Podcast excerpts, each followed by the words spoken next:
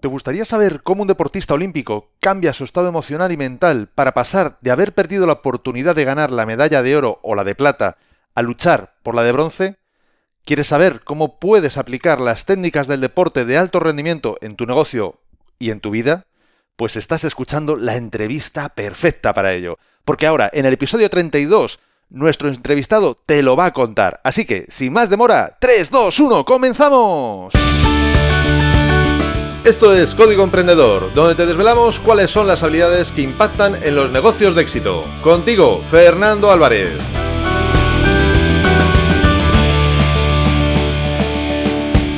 Aquí estamos, un episodio más, una semana más, siempre desde la trinchera, desde donde los emprendedores producen resultados, desde donde tiene lugar la acción. Y hoy te traigo un invitado muy especial, eh, es una persona que nació en Madrid el 22 de junio de 1978 con un metro noventa y cuatro de altura, es conocido como el D'Artagnan español, casado, con dos hijos, diplomado en ADE y sobre todo, sobre todo, esgrimista. Entre otros muchos tiene los siguientes triunfos, campeón de España en todas las categorías, plata y bronce en los Juegos Mediterráneo, plata y bronce nuevamente en Campeonato del Mundo, dos veces plata en el Campeonato Europeo y especialmente bronce olímpico en Pekín 2008, la primera medalla olímpica para España en este deporte que, por cierto, inventamos nosotros. Manda narices lo que hemos tardado en por fin tener una medalla de nuestro propio deporte. Bien, con vosotros, si no lo sabías porque no lo has visto en el título del programa, está con nosotros José Luis Abajo Gómez, también muy conocido como Pirri. ¿Qué tal estás, Pirri? ¿Qué tal? Buenos días, Fernando. ¿Cómo estamos? Muy, muy bien. Estoy aquí estupendamente. Todo lo que he dicho es cierto, ¿verdad? No me he equivocado, ¿no? En ningún dato. No has mentido en nada. No has mentido en nada y no te has equivocado en nada. Es verdad que es el primer, y el único deporte que hay en los Juegos Olímpicos que inventamos nosotros. El único deporte olímpico que se inventó en España. Y bueno, te explico un poquito por qué. Básicamente la historia viene del siglo XVII, cuando se prohibieron las muertes en este país, que entonces decidieron transformar un poquito la esgrima. Pasamos de dos armas a un arma solamente metieron las matemáticas y las físicas para saber cuál era la mejor posición para manejar un solo arma y esa posición hizo que se hiciera la esgrima un poquito más lineal, de adelante a atrás. Esas primeras posiciones y esos primeros estudios lo hicieron los maestros españoles, Carranza y Pacheco de Narváez. Por eso se dice que la esgrima, como actualmente se conoce hoy, surgió aquí en España. Qué bueno, y es porque se prohibieron las eh, matar a la gente. Y dijeron, oye, vamos a hacer algo con esto, que ya que se nos da bien, pero que no muera nadie. Claro, ya no valían esos duelos al alba y al amanecer, a primera sangre, a muerte. Que por cierto, de esa parte romántica también vienen nuestros trajes blancos. Porque no sé si sabes que antes los duelos a primera sangre y a muerte era obligatorio llevar camisa blanca. Porque si te hacían una herida, la sangre roja brotaba por encima de la camisa y entonces el árbitro de la contienda ya sabía quién había sido herido. Así que de ahí hemos heredado nuestra ropa blanca. Por eso es obligatorio que todo el mundo en esgrima vaya de blanco para evitar la, la, digamos, las trampas, ¿no? De, no, no, estoy bien, estoy bien, no, ahí tienes sangre, has, fallado. Bien, bien. Pues nada, la primera pregunta es de rigor. ¿Quién es Pirri? Bueno, pues eh, Pirri es eh, ahora mismo un ex deportista eh, de élite, porque deportista voy a ser toda mi vida. lo que pasa es que he salido del boletín oficial del Estado porque ya no estoy en competición. me retiré después de los Juegos de Río decidí colgar mis espadas. Eh, literalmente las tengo colgadas en mi casa en un marco súper grande. Y em, bueno, pues em, decidí utilizar mi esgrima y los conocimientos que había adquirido en todos estos años en, otra serie de, proyectos, ¿no? Porque ya, bueno, pues eh, cumplo este año, como bien has dicho, 40 eh, años y llega un momento en la vida en el que tienes que hacer más cosas, ¿no? La vida es muy corta para solamente hacer una cosa. Llevo toda mi vida pegándome con la gente y ha llegado el momento de, pues, hacer otros proyectos y, meterme en más líos, ¿no? Así que he disfrutado toda mi vida desde que tenía 11 años eh, de la esgrima, eh, también de muchos otros deportes, pero la esgrima fue la que, la que más me enganchó y la que me dediqué profesionalmente. Y al final, pues eh, toda esa experiencia que he ganado y todo el bagaje que tengo, pues ahora lo estoy utilizando en otra serie de cosas para, para ayudar a gente, para formación, con empresas y, y también en marketing, en marketing deportivo, que es lo que más controlo. Ese es Pirri. ¿Y cómo, cómo se ha modelado Pirri para llegar a ser el que es ahora? Es decir, ¿qué, cosas importantes han ocurrido en tu vida que son las que te han convertido en quien eres hoy? Bueno, pues eh, sin duda que hay un, un, hito muy grande en mi, en mi vida que, que, ocurrió cuando falleció mi padre, cuando yo tenía 11 años. Y bueno, eso me cambió absolutamente todo, porque yo vivía en Zaragoza, imagínate, iba para militar, mi padre era piloto de, caza de combate y yo pues eh, también eh, tenía pinta de que, de que quería ser. Pero todo eso cambió el curso de, la, de nuestra vida, nos volvimos a Madrid y en Madrid pues eh, me apunté a esgrima. Eh, seguramente si no hubiera pasado todo eso, pues no, igual no, no hubiera estado en, este mundo, ¿no? Ese fue el primer hito que, que, marcó mi vida. Luego, pues eh, bueno, evidentemente te vas metiendo poco a poco en, la historia del deporte sin que te des cuenta y, y cuando ya tienes uso de razón, pues ya estás dedicado en, en, cuerpo y alma al deporte, ¿no? Y ya tienes una beca, te dan dinero, te puedes dedicar más tiempo a entrenar. Eh, y bueno, también la estabilidad, ¿no? Porque yo también he estado un, un, tío muy estable, que no solamente entrenaba, entrenaba, entrenaba, entrenaba, entrenaba. Ya conocí a mi mujer muy prontito, eh, con 20 años, y es la única mujer de mi vida. Eh, y al final, pues nos casamos. Eso me dio hijos también, me dio estabilidad. Nunca he estado por ahí danzando ni con ni con una vida muy ajetreada y, bueno, me, dedicaba cuerpo y alma a entrenar todos los días porque es verdad que eh, tienes que echarle muchas horas, ¿no? El deporte te requiere eh, mucho tiempo, muchas horas y, y, cuantas más horas le eches, pues mejor te va a salir. Al final es, es unas matemáticas, ¿no? Si tú estás preocupado en otras cosas, en otros líos y la cabeza por ahí danzando, pues es posible que, que puedas despistarte, ¿no? Si estás concentrado y tienes tu vida bien estable, al final el número de horas te va a dar una, serie de éxitos. Y bueno, conseguimos pues el mayor éxito de, nuestro deporte en el 2008, ¿no? Con un buen equipo, con toda una federación y, todo el, entramado de la esgrima que, hicieron posible que eso se llevara a cabo, porque evidentemente no fue solo mi medalla, fue la medalla de todos. Y, me, llevaron en, volandas hacia esa medalla, ¿no? Desde que yo era muy pequeñito me dieron todo lo necesario, todos los recursos para, poder llegar a esa medalla en el, en el 2008. Qué bueno. O sea, que igual que en la esgrima necesitas el equilibrio y la estabilidad, porque si no, lógicamente, no, no es fácil competir y mucho menos ganar. En la vida también lo has llevado a ese terreno. Es decir, para ti es importante la estabilidad. Sí, sí, sí, sin duda, sin duda. Y, yo sé que además gran parte de, mis éxitos también se los debo a mi familia, ¿no? A mi mujer, a mi madre, que fue la que me apuntó a, a la que me llevaba todos los días, la que me llevaba a competiciones los fines de semana, todo eso pues es un, calvo de cultivo, ¿no? De deportistas, que al final son los que se ocupan de que tú solamente tengas que entrenar, de que tengas eh, que estudiar también, porque evidentemente estudiar es muy importante, porque el día después yo ya lo conozco, todavía hay deportistas que no lo conocen y que no saben a lo que se enfrentan, pero yo sí lo conozco, yo sé cuál es el día después y os puedo decir que sin duda es muy importante estudiar, es muy importante tener eh, aspiraciones en la vida y, un, plan B para el día después, ¿no? Porque, y ese plan B lo tienes que ir desarrollando durante toda tu carrera deportiva también, a un ritmo inferior, evidentemente, y con unas condiciones que no serán las mismas que, otra gente, porque tienes que entrenar muchas horas, pero tienes que ocuparte del día después. Y evidentemente gran parte del éxito de, yo creo que del deportista es su estabilidad, su entorno que facilite, que tenga todas las condiciones posibles para, para poder triunfar. ¿no? Sí, son los grandes sufridores, los que te acompañan, los que te apoyan, los que te levantan cuando, cuando te caes y luego además nunca se les ve. Están ahí simplemente en el back office, como se suele decir, en el backstage y, bueno, no son los protagonistas, pero en verdad sí que tienen un protagonismo enorme, aunque no salgan siempre en la foto, ¿no? Sí, sí, yo he leído por ahí, porque aunque nos conocemos hace tiempo, que nos conocimos a través de redes sociales y tal, esta parte yo no la conocía, pero he leído por ahí que te consideras perfeccionista. ¿Eso es bueno o eso es malo, ser perfeccionista?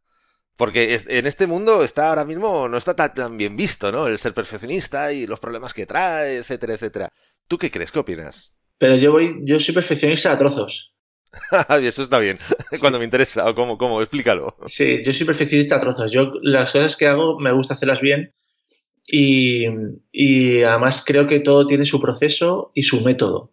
¿no? Yo sigo el método, sigo el proceso Em, y, creo que, hacer las cosas de, otra manera no me, no me genera satisfacción. Cuando yo me meto, por ejemplo, en el mundo de las conferencias y en el mundo de la formación, yo sabía que tenía que hacer bien las cosas. Averigüé cómo se hacían bien las cosas, cogí el método para tener una buena conferencia, me rodeé de gente buena que podía alinearme, entrené la forma de hablar, leí, vi vídeos, me formé. Y al final eh, saqué una conferencia como yo creía que, era la mejor forma de hacerla. Al final, ese perfeccionismo no es tanto en los detalles y en, que tú te pongas nervioso si la cosa no sale bien, que nada más lejos de la realidad, que así no soy, pero sí el perfeccionismo de, que hay que hacer las cosas bien como hay que hacerlas, ¿no? Eh, si tú tienes un proyecto de, marketing y, necesitas una serie de pasos, pues tienes que hacer los pasos porque son los necesarios para llegar a él. El mundo del deporte siempre pasa así. Cuando tú necesitas hacer una técnica, eh, tienes que hacerla bien. Mm, hay gente que no la hace pues de aquella manera. Bueno, esto no importa si no sale bien. Bueno, esto lo voy a hacer, voy a intentar que salga lo más parecido. Eh, bueno, la táctica la voy a seguir, pero a trozos también. en ese sentido, sí que me lo llevo del mundo del deporte, ¿no? El perfeccionismo, no como a muchas veces se entiende de, ser un poco psicótico y que tiene que salir todo a la No, sino que todo tiene que seguir sus pasos, de que cada cosa lleva su método y que si la sigues y, vas pasito a paso, al final pues puedes llegar a conseguir tus objetivos, ¿no? Que es al final lo que todos queremos y por lo que nos regimos muchas veces los deportistas, ¿no? Por objetivos, por planificación y por, y por éxitos conseguidos. Pues fíjate, me encanta esta, esta definición o esta forma de ver el perfeccionismo que has dado porque la comparto totalmente y me parece fundamental y es más, y, te lo puedo decir, no te lo había dicho, pero te lo digo aquí en, en directo, desde la primera conferencia que yo te vi en, pues no sé, hace ya, hace ya bastante tiempo, a la última, hace unas pocas semanas, te lo digo con toda sinceridad, he visto una evolución bestial. O sea, pero no, grande, no, no, bestial. Es decir, por la primera conferencia, a ver, no estuviera mal, pero bueno, era, era otra historia. Y aquí, en este caso, además, con un escenario circular, lo cual es, yo lo he hecho y es mucho más difícil que, que en un escenario donde tienes al público únicamente delante eh, bueno, el desparpajo, la soltura, eh, las gracias, la parte de humor que es, que es difícil cuando uno no nace humorista, que no sé si es tu caso. Yo creo que tienes un poco de, humorista en sí, tu interior. Yo poco nací humorista, sí. Sí, pero, pero aún así es difícil un entorno de ese tipo, ¿no? Como en este caso fue además en el Circo Price, que es, bueno, un, escenario que, que, lógicamente tiene su relevancia y chapó. O sea, que, que un, un salto importante Qué guay, es que yo creo que además la buena noticia es que, es que todo se entrena. Sí. Y, es lo que yo defiendo, que tú puedes eh, tirarte a la piscina, e intentar mentalmente intuir cómo es una conferencia y, luego vas y te sale como te sale, o lo puedes entrenar. Esa es la parte perfeccionista. Y yo he estado eh, delante de un espejo, yo he estado en mi habitación, yo he estado en el salón de mi casa, yo he estado haciendo cosas para entrenar esas habilidades y esa, y esa manera de hacer, ¿no? Que es lo mismo que hacemos en el deporte. Tú tienes que entrenar previamente para que luego en competición te salga bien. Tú no puedes entrenar otra serie de cosas y, creer o querer que en competición te va a salir por inspiración divina, ¿no? Esto es muchas horas de entrenamiento, eso es mucho esfuerzo que requiere una planificación y ese es el perfeccionismo yo creo que me llevo del mundo del deporte, ¿no? Luego, evidentemente, todo da pues, un poquito la, la naturalidad, la, eh, tu carácter, eh, las herramientas que tú tengas, todo lo que tú te apoyes, pero evidentemente, y es lo que yo defiendo, todo se puede entrenar en esta vida. Sí, fíjate, yo tengo un amigo, Enrique Velasco, que siempre me lo, dijo hace muchísimos años y no se me olvidará jamás, lo he repetido hasta, hasta la sección y lo seguiré repitiendo, que me dijo, hay quien nace y los que no estudiamos. O sea, es así, ahora lo podemos modificar con entrenamos, pero es lo mismo, es decir, al final todo es posible en este sentido si te preparas para ello. Y yo muchas veces he defendido que incluso hasta Messi, con todo lo grande que eres, o Ronaldo, cualquiera de estos grandes, en este caso del fútbol, pero vamos, que vete a cualquier otro deporte, incluso esas gente, esas personas que todo el mundo dice que nacieron con un talento, entrenan. O sea, imaginemos lo importante que es. Si ellos, que ya se supone que nacieron con talento, entrenan, pues los demás, eh, ya no digo por ti, sino me refiero por mí mismo, por otros, o depende del área en el que queramos trabajar, que a lo mejor pues no es el área en el que hemos, digamos, nacido con todos esos talentos, pues evidentemente la necesidad de entrenamiento es mucho mayor. Y además entiendo que esto también lo has, lo has adquirido de, de tu, vamos, del deporte, de alta competición. Es decir, el hecho de analizar los combates, de encontrar cuáles son los errores, de ver cómo mejorar y que esto mismo, este mismo proceso, entiendo que lo estás llevando al resto de tu vida, no solamente en la parte de conferencias, sino entiendo que en todo, ¿no? ¿Es así? Sí, además es que eh, es lo que yo defiendo con, con este tipo de formaciones, porque yo hablo con la gente y les digo a los directivos eh, que si toman decisiones, me dicen que sí, que si tienen estrategias, me dicen que sí, que si manejan la presión, me dicen que todos los días, que si hacen planificación, me dicen que también, y entonces le pregunto que si lo entrenan. Y me dicen que no, que además no se puede entrenar. Digo, bueno, sí se puede entrenar, porque yo de hecho llevo 25 años entrenando todo esto. Y yo sé cómo se entrena. la toma de decisiones. Yo sé cómo se entrena el manejo de la presión. Yo sé cómo se entrena la estrategia y la táctica. Al final, para poner en marcha una serie de habilidades y una serie de, competencias, tienes que haberlas entrenado antes. Con lo cual, eh, esto del mundo del deporte aplicado al mundo de la empresa se ve muy bien, tiene un lenguaje muy sencillo y si además lo haces un poquito divertido y lo metes dentro de una buena historia, pues la verdad es que tiene bastante, bastante éxito, ¿no? Entonces ahora es un poquito en los proyectos en los que estoy, ¿no? Yo me dedico a entrenar gente. ¿Nos dirías un truquillo, una técnica, un algo al respecto de cómo podemos entrenar, tomar mejores decisiones o cómo podemos entrenar el trabajar mejor bajo presión, por ejemplo? Pero antes de que Pirri nos responda, recuerda que este episodio de Código Emprendedor ha llegado a ti gracias a desdelatrinchera.com, donde podrás encontrar muchas más técnicas, estrategias y trucos para mejorar tus habilidades profesionales y llevar tu negocio mucho, mucho más lejos. Eh, mira, la toma de decisiones en el mundo del deporte viene generada por, bueno, esto es un estudio que han hecho unos compañeros también eh, que comparto con, con, Mind Company Sport, que es una empresa eh, malagueña, con unos amigos que hacen unos trabajos fantásticos y llegamos a la conclusión de que la toma de decisiones venía dada por tres factores clave y básicos. Uno es la generación de datos. Yo cada vez que tomo una decisión genero unos datos. Esa decisión me ha producido tal. Yo cada vez que ataco meto un tocado de cada cuatro. Cada vez que defiendo, meto dos tocados de cada cinco. Cada vez que estoy en mitad de pista, meto tres tocados de cada seis. Cada vez que estoy impresionando tal. Entonces, todo lo que yo hago, cualquier decisión que yo tomo, genera unos datos de lo que ha llevado esa decisión. ¿no? Después de los datos, eh, yo necesito un feedback. Necesito analizar esos datos y esa decisión que yo he tomado. Me ha salido bien, me ha salido mal, me siento cómodo, me siento no sé cuánto, cuando yo presiono tal, o cuando aquí estoy a gusto, cuando estoy no sé cuánto. El feedback también te lo puede dar tu equipo oye, cuando te he visto así estabas no sé cómo, oye, cuando te he visto acá estabas no sé cuánto, oye, cuando te he visto tal estabas no sé cuánto. Y después de esos eh, feedback, toda esa información va generando en tu interior eh, una intuición para la siguiente toma de decisiones. Esa intuición no es una intuición improvisada, es una intuición guiada. La intuición guiada que hace que la próxima toma de decisiones, cuando tú estés en ese momento, te salga de una manera mejor y tomas una, manera una buena decisión. Es decir, si yo cada vez que presiono adelante y voy atacando como un poseso, meto muy pocos tocados, además lo sé y además me lo dicen, la próxima vez que yo tenga que ir a un ataque no voy a presionar como un energúmeno porque yo sé que esos datos y ese feedback me hacen una intuición dentro de mi ser que me dice que no voy a ganar y que voy a perder tocados. Con lo cual, para la toma de decisiones, generación de datos, el feedback y la intuición guiada. Por lo visto te dijo una vez Fernando de la Peña, para conseguir pequeños logros hay que comer antes mucha mierda. Y si no me equivoco, tú lo expresas un poco más suave, que dices que hay que hacer mucho para cobrar normal. Sí, bueno, eso es, eso es en, la época que vivimos ahora, y de venida de, de la crisis, que yo creo que es también un poquito la rentabilidad y la eficacia de nuestro trabajo. ¿no? Antes yo creo que por muy poco eh, se podía generar mucho.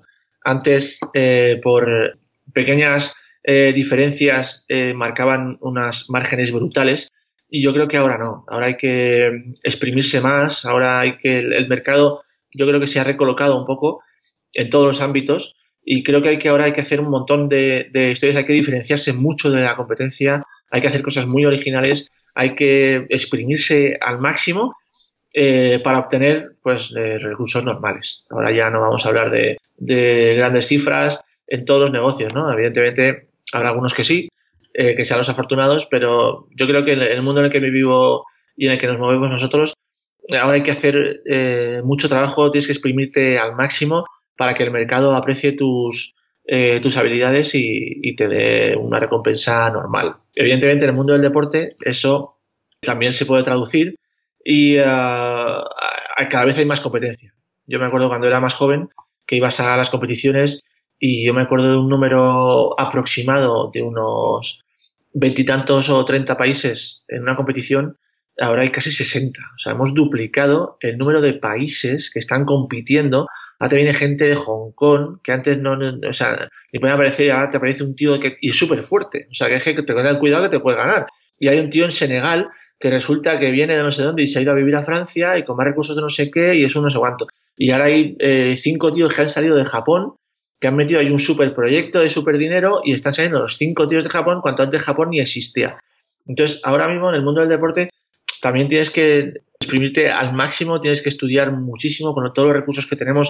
La gente también tiene más recursos, tiene más eh, tecnología que le ayuda, tiene más infraestructura y al final tú tienes que hacer un montón eh, pues para, sobresalir en la, en la élite y para poder conseguir tus objetivos. Yo creo que el, mercado está, está un poquito más corregido. Derribaste un gran muro cuando por fin nos trajiste esta, esta medalla tan, tan deseada.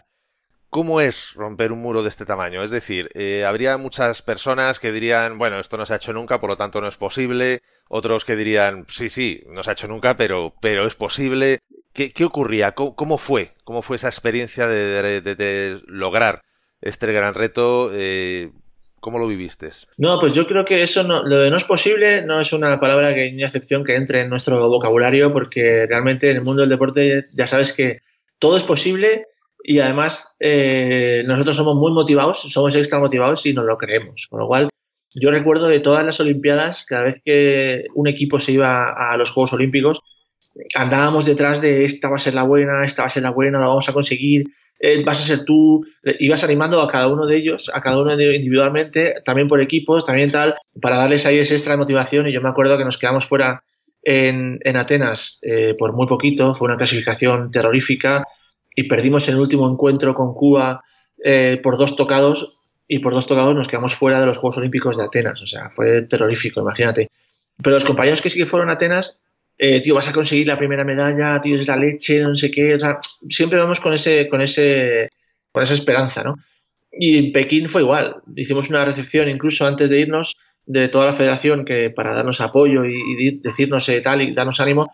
Y, yo me acuerdo que, todos teníamos la, sensación de que, de que podía ser la primera vez. Pero me imagino que, como en, todas, eh, en todos los Juegos Olímpicos, ¿no? Entonces, esa sensación, evidentemente, la tienes que tener y es obligatoria. Todo el mundo quiere llegar a unos Juegos Olímpicos, además clasificarse, ya solamente es todo un éxito, con lo cual eh, poder estar nada más que en los Juegos Olímpicos ya dice mucho de tu nivel. O sea, dice mucho que tienes un nivel muy alto en Copa del Mundo y que eres capaz de conseguir esa medalla olímpica. Lo único es que tienes que tener un buen día y tienes que desarrollar tu mejor esgrima ese día, que eso es lo complicado, ¿no? Que te salga una buena competición y desarrollar tu mejor esgrima ese día. Y fue lo que sucedió conmigo. Eh, podíamos haber sido cualquiera de los cinco que fuimos a Pekín porque cualquiera de los cinco estaba en unas condiciones muy buenas de, temporada y un momento de forma excelente. Y, bueno, pues eh, yo conseguí sacar mi mejor esgrima, se dieron bien los cruces, eh, esos pequeños detalles que marcan la diferencia eh, se cayeron de mi lado y al final fue, fueron tocados para mí. Fíjate, el primer asalto por un tocado nada más, el primer asalto por la mañana gané 15-14. O sea que claro, si ese tocado pues no lo hubiera metido yo, pues tú hoy no me estaba llamando a lo mejor sí, pero en otras circunstancias, nunca se sabe. Pero sí es posible que no nos hubiéramos conocido, vete, vete a saber, sí, sí, la, vida nunca se sabe. Pero fíjate, si me permites, me gustaría subrayar una cosa que has dicho que me parece muy importante y que en el deporte creo que se da, si no siempre, muy habitualmente, y que fuera el deporte, y más todavía, incluso en el mundo de la empresa, ostras, eh, cuesta un montón, que es el tema de animar a otros, hoy tú puedes conseguir la medalla, ¿no? Parece que si no somos nosotros los que conseguimos el triunfo, el éxito, el no sé qué, no tiene valor, y que además todos los demás son compañeros. Fuera de nuestra empresa son, eh, perdón, compañeros, son competidores. Fuera de nuestra empresa es la competencia, pero es que dentro de la propia empresa, eh, a no ser que tú seas el dueño, entonces no hay esa no hay competencia, pero los compañeros pueden ser la competencia que te pueden quitar un puesto, etcétera. Es decir, hay un nivel de competitividad, yo creo que extremo y absurdo, que lejos de beneficiar, nos perjudica. Nos perjudica porque más que empujones de, tío, lánzate para adelante que tú puedes, son zancadillas que nos vamos poniendo a nosotros mismos. Porque sobre todo yo siempre defiendo, no sé si opinas igual, que no es tanto lo que digas al otro, que eso evidentemente le puede afectar más o menos, sino que es que antes de decírselo al otro te lo estás contando tú. Por lo cual al que estás perjudicando seguro con esa forma de pensar es a ti mismo. Sí, pero es verdad. Y además es que eh, hay un término que yo defiendo mucho en mis formaciones y que les cuento del mundo de la esgrima, porque el mundo de la esgrima precisamente tiene mucho que decir en este sentido y además hay algo muy positivo que, eh, nos remarca y que además todo el mundo comenta. Eh, yo tengo que entrenar con mis compañeros que además son amigos y que además son rivales. Yo tengo que competir contra ellos y eh, en los torneos nacionales e incluso internacionales también nos encontramos de vez en cuando. Y tengo que entrenar con ellos todos los días. Y el entrenamiento sin ellos no sería posible. Es más, nosotros nos vamos de concentración y entrenamos con nuestros rivales. Nos vamos a Alemania, nos vamos a Hungría, nos vamos a Italia, entrenamos con ellos, nos pegamos ahí unas palizas tremendas y lo que queremos además es que ellos lo hagan lo mejor posible para entrenar conmigo y que, y que yo adquiera también esas, esas eh, habilidades, ¿no? Nosotros tratamos un tema que se llama la competitividad positiva. La competitividad positiva es un término súper especial que evidentemente viene del mundo del deporte y que, debería coger el mundo de la empresa y yo así lo intento transmitir, ¿no? La competitividad positiva dice que eh, cuando hay un equipo donde hay nueve personas luchando por un puesto en el equipo nacional, que luego son cuatro los que van al campeonato del mundo, yo voy a tener un compañero que eh, quiera quitar el puesto eh, a cualquiera de nosotros, con lo cual se va a esforzar a tope por quitarnos el puesto. Así que yo me voy a esforzar a tope para que no me lo quite, con lo cual me va a estar exigiendo que yo entrene al máximo. Y él, al ver que yo entreno al máximo, va a entrenar más todavía.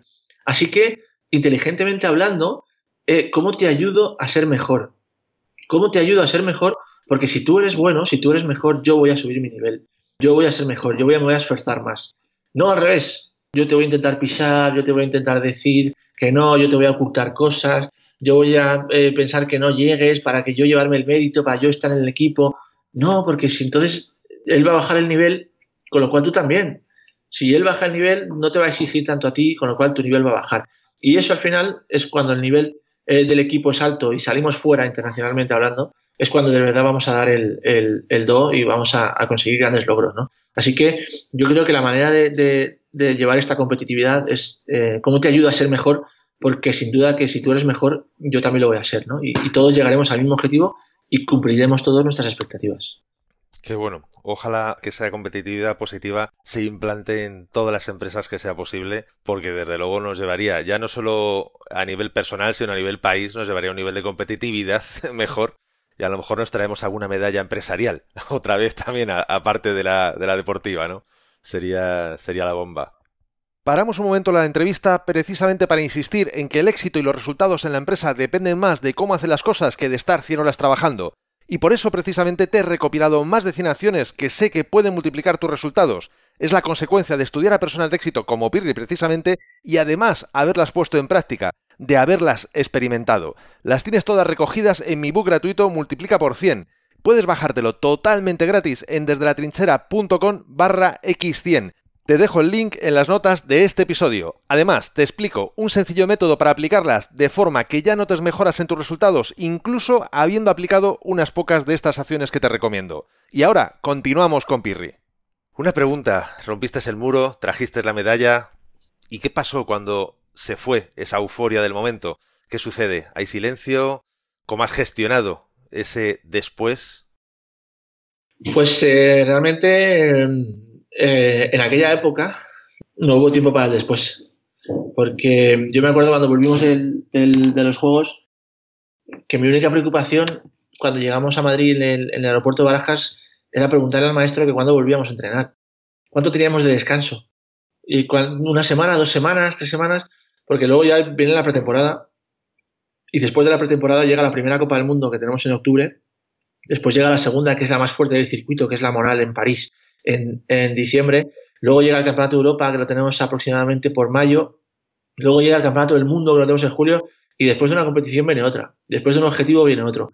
Eh, nosotros no podemos parar. Evidentemente hay un, bajón de presión y de tensión, porque lo que haces para los Juegos Olímpicos es, brutal. O sea, es, una exigencia máxima y, y increíblemente absorbente. Y después de eso, pues evidentemente tiene que haber un periodo de bajón, de descanso y, psicológicamente también de un poquito de, de, llegar a unos límites más normales. ¿no? Evidentemente te has exigido mucho y, necesitas tiempo para recuperarte. Pero no te puedes despistar mucho porque como te despistes mucho y pasa, te digo que pasa muchas veces, la temporada eh, se te escapa. Y cuando te quieres dar cuenta ya no lo puedes arreglar. Y nosotros vivimos de nuestra temporada, vivimos del día a día, vivimos de cada competición y cada año estamos eh, jugándonos nuestra beca del año siguiente. Con lo cual, como estés muy despistado y, estés con, mucho bajón, luego lo, vas a pagar caro y eso lo sabemos. Entonces, y aparte de todo, que vamos por retos, vamos por objetivos. Después de un objetivo llega otro, después llega otro, después llega otro. Y los éxitos deportivos eh, nunca se tienen que ver como un fin, se tienen que ver como parte de un camino, ¿no? Como parte de tu trayectoria, de tu carrera y de tu historia, ¿no? De tu vida. Al final, los éxitos te ayudan a avanzar, son hitos muy importantes, pero bueno, yo creo que lo más importante es el camino que vas recorriendo, las puertas que abres, las experiencias que te llevas y todo lo que aprendes, ¿no? Los éxitos no dejan de ser sino parte de ese camino. Has trabajado para toda una vida, digamos, para llegar a, este que tú mismo has denominado el paraíso del deporte, ¿no? Que son los, los Juegos Olímpicos donde además solamente el hecho de ser seleccionado para poder participar en los Juegos Olímpicos es, todo un reto, porque como bien decías antes, es verdad que han aumentado los países que participan, pero en este caso estamos hablando de que en los Juegos Olímpicos participaron 32 tiradores de todos los continentes, es decir, es muy poquito. Por lo tanto, la, preselección para llegar allí entiendo que es muy exhaustiva, por lo tanto, como digo, ya es, ya a mí me parece ya todo un triunfo el llegar allí, solamente el, ir, solamente el que te llamen, ¿no? Sí, sí, la clasificación olímpica es terrorífica, la clasificación es, brutal, además va por continentes, por cuotas, y es un año entero de clasificación. El año anterior a los Juegos es el año que hay que clasificarse, o sea, tienes que estar todo el año compitiendo, todo el año súper bien, para poder conseguir los puntos que te den plaza olímpica. Es, terrorífica, sí, sí, es lo más difícil. O sea, es un reto mm, de dimensiones importantes. Y además ahora mencionabas que una vez conseguido ya el objetivo, eh, aterrizas y la primera pregunta es, oye, ¿cuánto tiempo vamos a descansar? ¿Cuál es el siguiente reto? Etcétera. Entonces, yo quiero preguntarte, ¿tú funcionas mejor con retos importantes? O sea, ¿te, vas planteando ese tipo de objetivos o, no? ¿O ¿Cómo funcionas mejor? ¿Cómo es para ti mejor? Sí, bueno, yo creo que todo el mundo debería funcionar así. ¿no? Porque si no tienes un reto, si no tienes un objetivo, es cuando muchas veces te pierdes, cuando muchas veces llega la apatía y la desmotivación creo que una de las principales fuentes de motivación que tienes es, definir tu objetivo, definir qué quieres en la vida, cuál es tu propósito, qué es lo que quieres alcanzar, por qué curras, por qué trabajas, por qué te levantas, por qué te esfuerzas, por qué vas a entrenar. Cuando eso lo tienes claro, vas mucho más deprisa, tienes mucho más claro lo que quieres, sabes muy bien lo que tienes que hacer. Y el problema viene por el otro lado, ¿no? Quizás le damos la vuelta y, vamos a verlo desde, el otro sentido, ¿no? De la gente que, que muchas veces no le gusta lo que hace, no sabe lo que tiene que hacer, no sabe dónde quiere llegar, no tiene algún, ninguna aspiración, se deja llevar, entra en la rutina, pues ahí te vuelves gris, ¿no? Y estás un poquito desmotivado. Yo creo que como mejor funciona el, ser humano es con objetivos y con retos, ¿no? Y, además, una vez fuera del deporte, eso me lo he llevado también y, lo sigo aplicando. Tengo un objetivo cada año, tengo un objetivo cada tal y, y voy a pelear por ello. Quiero hacerme un referente, en este mundo de las conferencias, quiero dar 40 conferencias al año, quiero hacer tanto curso de tal, quiero hacer este evento de no sé cómo, eh, voy, a, voy a ver si llego al de tal, voy a ver si luego hago un no sé qué y si quiero una marca de no sé cuánto. Y para hacer eso, ¿qué tienes que hacer? Planificas bien cuáles son los pasos que tienes que dar para llegar a tu objetivo final. Al final es un poquito lo mismo aplicado al mundo de, la empresa y, desde el mundo del deporte. ¿no? el deporte creo que es eh, una gran lección de, vida que, me ha dado desde que yo era muy pequeñito y que sigo utilizando y creo que lo voy a utilizar siempre. Por eso que soy ex deportista de élite, pero, pero sigo siendo deportista. ¿Y cómo, cómo haces para definir un reto grande? Porque muchas veces el problema que tenemos es que nos ponemos un objetivo tan grande que una de dos, o nos desanimamos, o llega un momento en el que no sabemos cómo llegar hasta él, te pones retos intermedios, cómo te lo defines, cómo haces para no desmotivarte. Claro, es que la clave de la motivación y la clave de, estar, eh, de avanzar el día a día es, definir bien tu objetivo. Claro, es que eso es lo difícil, es que eso no es sencillo. ¿Cuál es tu objetivo? Y tienes que definir un objetivo que puedas alcanzar, que puedas llegar a él. Tienes que ser ambicioso, tienes que ser eh, valiente, pero tienes que ser también eh, razonable y tienes, que, y tienes que saber que puedes llegar a él. Evidentemente, yo no me voy a poner un objetivo de correr cuatro maratones al año porque primero no me gusta correr. Si no me gusta correr, ¿cómo voy a poner un objetivo de correr 48 maratones? Lo primero que tienes que hacer es, yo me gustaría correr, pues eh, si no me gusta correr, pues voy a hacer carreras de obstáculos, que son las que me gustan y las que, las que menos me cuesta correr, ¿vale? Pues cuántas me voy a hacer. Yo creo que todo tiene que ir bien medido y definir bien tu objetivo, que sea un objetivo alcanzable. Como tú dices, un objetivo por encima de tus posibilidades, si no lo alcanzas, pues ya entras en frustración y en desánimo. Un objetivo por debajo de tus posibilidades, cuando lo has hecho muy light, pues no te llena. Cuando lo alcanzas, tú sabes que podías llegar un poquito más, con lo cual no te motiva. Así que el objetivo más difícil de definir es un objetivo real, un objetivo alcanzable que puedas, que puedas obtener, ¿no? Tienes que ser valiente, pero también tienes que ser realista, tienes que ser consciente de lo que puedes llegar a obtener, ¿no? Y al final perseguirlo, ir a por él y, y, bueno, soñar en grande también, porque eso es soñar en grande. Una cosa es soñar en grande y otra cosa es eh, eh, ser un fantasioso y, creerte más de lo que eres, ¿no? Que ese es muchas veces el problema que también tenemos, ¿no? que tú quieres unas grandes cifras y, quieres estar en un sitio que no te pertenece y, y, pues te distorsionas por el camino. Evidentemente no, llegas a esa fase. Pero ¿y cómo lo hacemos? Porque fíjate, ahí has, has mencionado un tema que es súper importante porque pecamos o de exceso o de defecto. Es decir, o muchas veces nos creemos más de lo que somos y aspiramos a cosas que efectivamente, como bien dice, no nos pertenece. Es que ahí está la clave, ahí está la clave. ¿Cómo lo hacemos? Pero es que también ocurre lo contrario. Que, que nos. El síndrome del impostor, que ocurre mucho en el mundo del emprendimiento y el mundo de la empresa, ¿no? De ya, yo no valgo tanto, pero ¿cómo voy a atreverme yo a algo así? Cuando todo, incluso puede que todo tu entorno te diga, pero ¿cómo que te vas a atrever? Pero si, si tú vales mucho más, tal. Es decir, los demás ven cosas que a veces nosotros mismos no vemos. ¿Te gustaría saber cómo el deporte de alto rendimiento da precisamente solución al síndrome del impostor? Para ello, vamos a continuar con la entrevista, pero no en este episodio, en el siguiente. Dentro de una semana publicaré el siguiente episodio con la segunda parte de la entrevista. El objetivo es que no se te haga muy largo el podcast y así te sea más fácil escucharlo en un trayecto a otro. Si prefieres que sean las entrevistas todas seguidas, aunque sean de una hora de duración o hora y algo, o lo que el tiempo que sea, por favor, coméntamelo. En las notas del episodio tienes un enlace al formulario de contactar y ahí puedes eh, indicarme, bueno, pues cuál es tu preferencia y yo intentaré hacer lo que la mayoría, eh, bueno, pues prefiera, lo que la mayoría me digáis. Para mí será un placer hacerlo de la forma que os sea mejor para vosotros. Entre tanto, si no te quieres perder el siguiente episodio, no hay nada más fácil que suscribirte en cualquiera de las plataformas en las que estamos, ya puede ser iBox, Apple Podcast o Spreaker por supuesto, desde tu aplicación favorita te será mucho, mucho más fácil y así no te pierdes ni este ni ningún otro episodio y mucho menos la segunda parte de esta entrevista. Entre tanto, recuerda que puedes saber mucho más de Pirri en pirriesgrima.es. Igualmente en las notas del episodio vas a tener un link a su página web. Y por supuesto, si te ha gustado este episodio, compártelo en tus redes sociales, estarás ayudando a otras personas a liderar su propia vida y por supuesto, me estarás ayudando a llegar a más personas. Porque juntos podemos hacerlo, juntos podemos lograr un cambio realmente grande, juntos podemos marcar la diferencia. Y si quieres dejarme un comentario o una valoración en Apple Podcasts, iBox o en cualquier otra plataforma desde la que me estés escuchando, te estaré muy agradecido. Es otra forma de hacerme saber que estás ahí y que quieres que siga aportándote valor. Y ya lo sabes, el mejor momento para ponerte en acción fue ayer el segundo mejor momento es ahora. Y esto ha sido todo por hoy. Nos escuchamos en el próximo episodio, donde aprenderemos más sobre las habilidades que impactan en tu negocio. Y acuérdate de disfrutar, a no ser que tengas otros planes. ¡Hasta pronto!